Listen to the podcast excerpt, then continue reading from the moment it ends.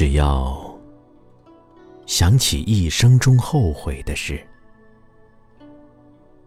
梅花便落了下来。比如，看他游泳到河的另一岸；比如，登上一株松木梯子。危险的事固然美丽，不如看他骑马归来，面颊温暖，羞惭，低下头，回答着皇帝。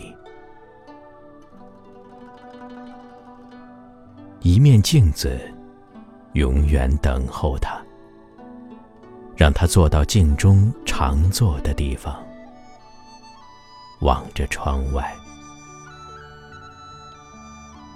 只要想起一生中后悔的事，梅花